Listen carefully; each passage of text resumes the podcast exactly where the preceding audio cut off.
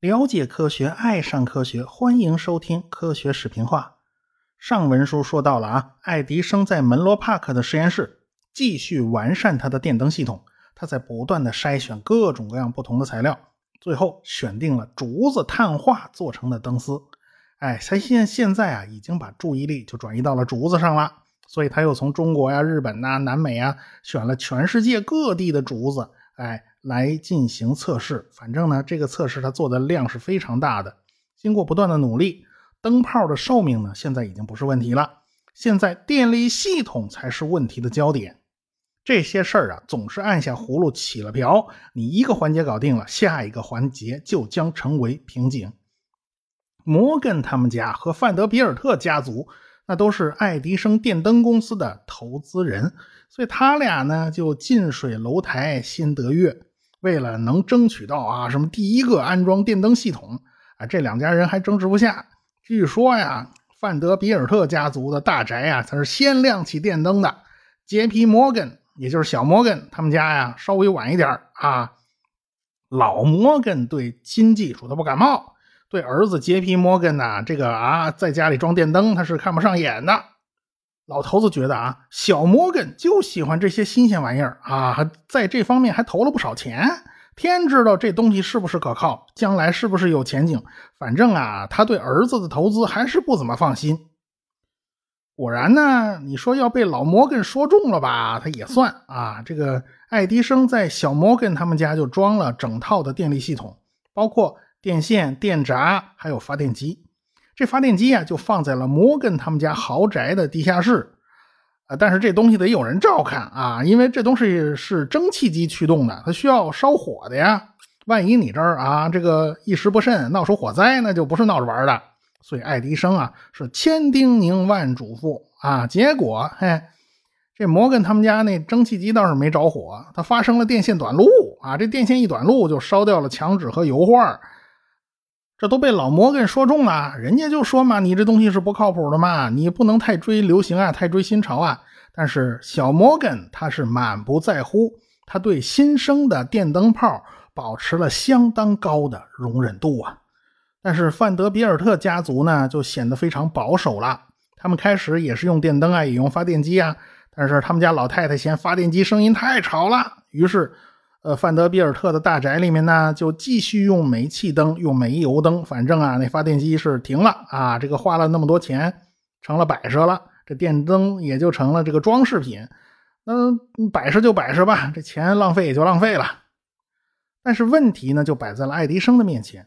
这二位啊，都是家资巨富啊，他都是有钱人呐，他们都可以在自己的家里面安装蒸汽机来驱动发电机。可是普通人的家里怎么可能用得起这样的东西呢？即便是二位大富翁啊，他们家里有钱呢，他们也都不得不承受发电系统巨大的噪音。夜深人静啊，你想啊，那几层楼板呢，都挡不住蒸汽机的轰鸣声啊。长此以往啊，那摩根会失眠的呀。万一休息不好，哎，这白天算错了账怎么算呢？你这玩意儿这不是不是闹着玩的啊？所以呀。在城里设立发电站，各家各户统一供电才是真正的解决方法。所以，爱迪生1882年就一直在忙有关珍珠大街电站的事儿。要拉电线进入千家万户，电压太低的话呢，这个铜线就必须加粗；但是电压太高的话呢，又不安全。干脆啊，怎么办呢？咱们凑个整吧。爱迪生就选了一百伏作为电压的基准。但是爱迪生发现呐，在实验室里边啊，这一百伏电压，各种电器工作的也都不错。但是啊，你这个电线它是有电阻的呀。假如电线啊要穿过街道啊，穿过千家万户，这这一拉长了，这电阻可就大了。等到了电器的那一端，等到了人家家里，电压已经不够一百伏了。现在的电线呢，已经拉好了，灯泡也已经接上了，都是按照一百伏设计的。啊，你总不能让人家一直供电不足吧？所以呢，已经安装了电表和电灯，这已经都没有办法改动了，只能改动电源。于是呢，爱迪生就把电压从一百伏升高到了一百一十伏。这样的话呢，经过电线的损耗到人家家里面大约也是一百伏以上啊，反正我给你稍稍多供一点哎，电灯泡对电压高一点他不在乎。所以呢，爱迪生定下的规矩，从此一百一十伏就成了美国的标准，一直到现在，还有很多国家的电压都是一百一十伏，这就是爱迪生当年定下来的。爱迪生电灯公司收费的方式呢，很简单，怎么办呢？就是上门数数灯泡有多少个，然后毛估一下你用电时间，你是不是每天晚上点了？你每天晚上点了几个钟头啊？反正毛估一下，就按这个方式来收费。呃，反正呢，灯泡也只有他们家在生产，灯泡有几个规格呢？他们也都知道。哎，两者只要做简单的相乘就可以了。那个爱迪生不是发明了电度表吗？为什么他不严格按照电度表读数来计算用电量呢？反而用这种非常粗糙的办法去数灯泡个数呢？呃，那是因为啊，爱迪生发明的这个电表啊，实在是不方便。他用的是电解硫酸铜的办法来计算电费。他那电表啊，就是一个电解硫酸铜的瓶子，事先准备好一块铜的电极，先要称一称重量，哎，然后呢，扔到那个硫酸铜瓶子里边，哎，假如这家人家用电比较多呢？电解出来的铜呢，也就比较多，就会挂在这块铜的电极上。所以呢，我只要计算出前后两次重量的差值，我就可以计算出你的精确用电量。哎呀，但是这个抄电表的方法 显然是太麻烦了，哎，而且铜也很贵。所以呢，后来呢，爱迪生他们出了硫酸锌的版本，用的是锌金属，这个锌呢就比较便宜了，原理都是一样的。这这么做呀，这个精确计算电费是完全可以做到的，但是收电费的没没有一个愿意这么干的，这玩意儿太麻烦了，还是毛估一下算了啊。所以爱迪生的电表呢，虽然是有的，但是并不好用。我们现在的电表呢，还有一一些老式电表是电磁式的，就是电流通过一个小的线圈，因为是交流电，在变化的磁场作用下。这个铝盘里面就引起了感应电流，因此它这个铝盘呢就开始旋转。哎，铝盘因为有感应电流，它也会产生磁场，跟线圈的磁场呢就会发生相互作用，所以这个铝盘子就转起来了。然后这个铝盘子就带动一大堆齿轮机构，然后就可以把转了多少圈记录下来。国家电网的上门收电费，只要照着那个读数抄下来就可以了。有些地方现在都先进了啊，都是拿手机对着电表拍照留存啊，也算留下收费的依据。我没有乱收费，我没有乱读数啊。呃，最新的电表呢，已经完全是电子装置了，它不采用这种方式，甚至是可以通过电力载波技术，把各家各户的用电量直接报告给电网公司的终端，已经没有必要派抄表员上门抄表了。哎，如今这都是高科技啊，当时爱迪生是没有这样的技术的。当时英国人发明了另外一种电表，也是用的电化学的方式来驱动一个水银柱。这水银柱变高了多少呢？那就是你们家用了多少电。但是这水银呢，它这个电表啊，它是开放式的，它不是封闭式的。像温度表里面也用水银，但是那就是封闭式的。所以它这个开放式的水银很容易就蒸发了啊！你全蒸发了，这电表就没法用了。因此，这种电表呢也不实用。后来，德国人叫约翰·阿伦，倒是发明了直接计量直流电的机械式电表。哎，这种机械式变电表就变得不像爱迪生的电表啊，非要用电解啊，电解液也不用液态汞了。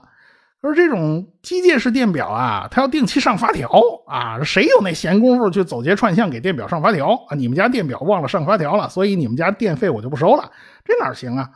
而且呢？这个电表需要看两个钟摆读取，用电量是非常的不方便，所以这个电表后来也没有推广开。到了1889年，匈牙利的甘茨工厂发明了计量交流电的电表。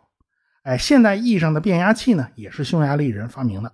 后来，西屋电器公司搞出了现代化的电表，就和我们现在用的这个电磁式电表呀，已经是非常相似了，可以用来记录交流电的用电量。到了那个时代啊，交流电就已经是市场的主流了。到十九世纪的八十年代，交流电呢就开始突飞猛进。但是这个交流电呢，不是爱迪生最喜欢的东西。爱迪生最喜欢的还是直流电。我只能猜测啊，因为爱迪生是没有接受过正规教育的，计算正弦波你必须用到三角函数啊，他用到三角函数呢，他他有困难。爱迪生他小学都没读完啊，因此呢，他这方面的知识是欠缺的，他看见就头大。你别说他看着头大啊，法拉第看见三角函数他也头大呀，也也怕呀。所以说呢，爱迪生是个分水岭，像他那样全凭自己鼓捣，没有扎实的基础功底子，那是不行的啊。要搞发明创造，也开始需要足够的数学与物理的基础知识。在巴尔干半岛啊，倒是出了一个非常聪明的家伙，他比爱迪生多上了好几年学。起码他在大学里读了几年书，呃，但是真正好好上课的时间呢，恐怕是不足一年的。我想那一年对他是极其重要的，否则他就有可能是爱迪生的一个翻版。幸好他不是，他叫特斯拉。一八五六年，他出生在了奥匈帝国统治下的克罗地亚的斯米连。克罗地亚这个国家不大。特斯拉出生地呢，不远处就是亚德里亚海，亚德里亚海对面就是意大利。所以呢，他虽然出生在克罗地亚，但是他的父母可都是塞尔维亚人。塞尔维亚本来也在奥匈帝国的统治之下，但是后来啊，人家在俄国人的帮助之下，就变成了一个独立国家。哦，大家也能感觉到，俄国人和塞尔维亚的关系好像很不一般哦。奥匈帝国呀，是一个多民族的大杂烩啊。弗兰茨皇帝就是茜茜公主主的老公嘛，他为了这个帝国呀，也算是操碎了心。你想一想啊，这个国家主要的语言有八种，哎，弗兰茨皇帝那全都懂哎，要不然各地来的臣民觐见皇帝陛下，给皇上请安啊，用本民族语言说一句“皇上吉祥”，这皇上听不懂，那不露怯吗？这不是？所以啊，这个国家的人呐，你要不掌握个几门外语啊，你都没法混下去啊。所以特斯拉也是会好几种语言的呀。特斯拉在中学他就是个学霸，物理和数学他特别擅长，尤其是对当时新兴的电磁学非常感兴趣啊。他小时候，他三岁的时候，他去抱他们家宠物猫麦卡。结果手刚要摸到麦卡的后背的时候，他突然觉得手被针扎了一下似的，他浑身就一哆嗦，伴随而来的是噼啪的声音和金黄色的闪光。不用说，他就是被静电打了一下，那猫毛上全是静电。这特斯拉永远也忘不了这一瞬，一直到晚年，他还能够回忆起儿童时代的这个经历。他注定这辈子要跟电结缘。据说呢。这个特斯拉呀，他能心算微积分啊，这个实在是太厉害了。这老师还不信，还以为他作弊，可见这家伙有多聪明。人家特斯拉呀，是提前学完了中学的功课，在一八七三年他就毕业了。刚巧是特斯拉这一年呢，他得了霍乱啊，在病床上起不来了。他爹呢是个神父，本来呢想打算让孩子接班，这特斯拉一百二十个不愿意。他心里头一直想当一个工程师，这老爸本来不愿意啊，你别当什么工程师了，你还是跟我一块当神父算了。但是，一看这孩子病成这样啊，都快不行了，哎，他提什么要求呢？这老爹总不能不答应吧？结果那特斯拉就要求啊，我将来病好了，我去学习电学，这老爹也就同意了。一八七三年的这一场霍乱流行啊，波及范围非常大，从印度马来半岛开始蔓延到了世界其他地方，对我国也是有很大影响的。这一年呢，本来在奥匈帝国的首都维也纳要举办世博会啊，这届世博会呢真是多灾多难。筹备期间呢，这多瑙河发大水，它就延误了工期啊。举办完了世博会以后呢，又开始闹经济危机啊，而且呢。这个世博会举办期间呢，还祸不单行。一八七二年开始呢，这一带就开始霍乱流行，吓得好多人都不敢来参加世博会。咱别往这人多的地方凑了。这个欧洲各个国家的国王啊，都说好了要来的嘛，你得给人家弗兰茨皇帝面子嘛。但是又担心呐，这个维也纳这个霍乱疫情，你到底怎么样了？于是就派了几位王子打前站，各个国家都把自己的王子给派来了。这几位王子报告说：“哎呀，维也纳这疫情控制住了，没事没事大家都来吧。”于是，罗马尼亚的国王、意大利国王，还有俄国沙皇亚历山大二世，什么西班牙女王、希腊女王、荷兰的国王和王后，什么德国皇帝威廉一世，全都跑来凑热闹了呀。就连波斯的国王，人家都来了。哎，在这会场上，他看见了奥匈帝国的皇后西西公主。这波斯国王啊，你按理说你见多识广啊，你什么样的美女你没见过？可是他看见了西西公主以后啊，就像四肢过电一样，就木在那儿了，整个人呢动都动不了。可见西西公主的美丽啊，果然是名不虚传呐。各个国家也都到。奥地利啊，奥地利的维也纳来看世博会，大家都以为维也纳这儿没事了吧？这个霍乱疫情已经过去了吧？哪知道这个霍乱呢是卷土重来。从六月到十月之间的一百四十三天里边，就有两千八百五十五人死于霍乱。尽管呢，政府采取了很多措施，最终控制了霍乱的蔓延，但是受到这个影响呢，参观世博会的人数啊就大打了折扣。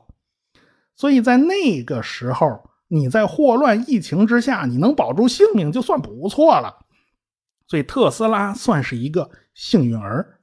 一八七五年，他去了奥地利格拉茨科技大学修读电机工程。哎，这是满足他的心愿，他可以老老实实的去读电磁学了。哎，起码呢有两份文件证明他当年是拿到了学位的。但是格拉茨科技大学现在是一百二十个不承认特斯拉拿了毕业证啊，他拿的是个什么证你就不知道了。据说他一直不去上课啊，自己在鼓捣发明创造。也有人说呢，他是因为交不起学费而退学了，各种说法不一吧。特斯拉本人多少有点神经质和怪癖。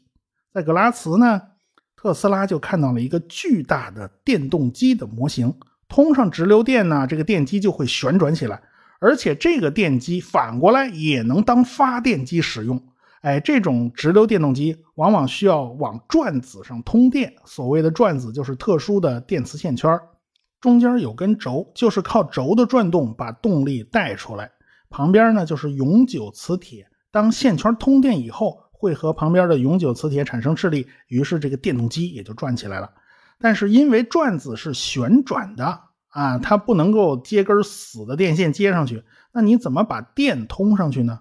而且几个线圈在旋转过程之中要不断改变通电的方向，这就必须在转子的轴上安放几块铜皮做成的幻相片，和旁边的弹性电刷呢接触，把电通到转子的线圈上，就可以利用旋转呢不断的改变通电的方向，这样呢这个转子就可以持续的转起来。到现在为止，我们电动剃须刀里面用的电机啊，还是这种原理啊。这是多少年了，换汤不换药，都是这个样子的。大家有兴趣呢，可以去科学史评化的公众号里面去看这一期的图文版，里面有永磁电机的动图。我相信大家看到动图呢，马上就会一目了然，比我这白活半天要强多了。欢迎大家关注我的微信公号，只要搜“科学史评话”就能搜到。因为啊，这个幻象铜片和电刷是时通时断的，因此它总是会冒出电火花。这特斯拉就觉得呀，它能搞出不需要幻象铜片的电动机，也不需要再往转子上通电。这样的话呢，转子的结构就会变得很简单，而且不会冒电火花了。为此，他跟他老师吵了一架。啊，他老师认为他是痴人说梦，绝对不会成功的。可是特斯拉就是不信邪！他一直在思考如何解决这个问题。假如用幻象铜片和电刷，那会有很大的磨损呢，因为它有摩擦嘛，有摩擦它就避免不了摩擦力嘛，这不是白白浪费能量吗？而且换相片它会磨损呢，磨坏了以后你总要换吧？啊，电刷你磨秃了以后也会影响接触啊，磨下来的铜屑还有可能造成电路的短路。这等于就平白无故增加了出故障的概率。更要命的是，你会冒出电火花的话，那电动机是不安全的。假如你在用的煤矿里面有瓦斯煤气的地方啊，你也用这带电火花的东西，那说不定就炸了呀。这就等于是限制了这种电动机的适用范围。在大学第一年呢，这特斯拉呀表现很不错，但是后来就不行了啊，他开始沉迷赌博。呃，连自己的学费全都搭进去了，所以一八七八年呢，特斯拉就离开了格拉茨，和家里面也就断了联系。为什么断了联系呢？他退学了呀！他退学了，哪里好意思跟家里讲呢？只能玩失踪呗。这同学们都不知道他去哪儿了，还以为他掉河里淹死了呢。那这特斯拉去哪儿了呢？他去了斯洛文尼亚的马里博尔，在那儿呢，他找了一份工作，业余时间呢，现在全都用来玩纸牌了。我总觉得这个特斯拉呀，要是活在今天的话，他肯定也是一个让家长操碎了心的网瘾少年嘛。这是他老爹好不容易找着他，非要拉他回家，他死活都不回去。他老爹也没辙。就在此期间，这个特斯拉他得了神经衰弱，他眼前不断的会冒出各种各样的幻觉，整夜整夜的睡不着觉，稍微有点声音呢，就能搅得他头昏脑胀，他几乎是精神崩溃啊。后来他的同伴劝他锻炼身体啊，否则他太虚弱了。特斯拉试了试锻炼身体啊，果然这是有效果的。一八七九年啊，这特斯拉就被警察遣返回了家。怎么着他会被警察遣返呢？他没暂住证吗？这不是那年头也得有暂住证的。哎呀，这一年他刚回家没多久，他的父亲就去世了。到第二年，一八八零年，特斯拉的两个叔叔资助，哎，他去布拉格读书。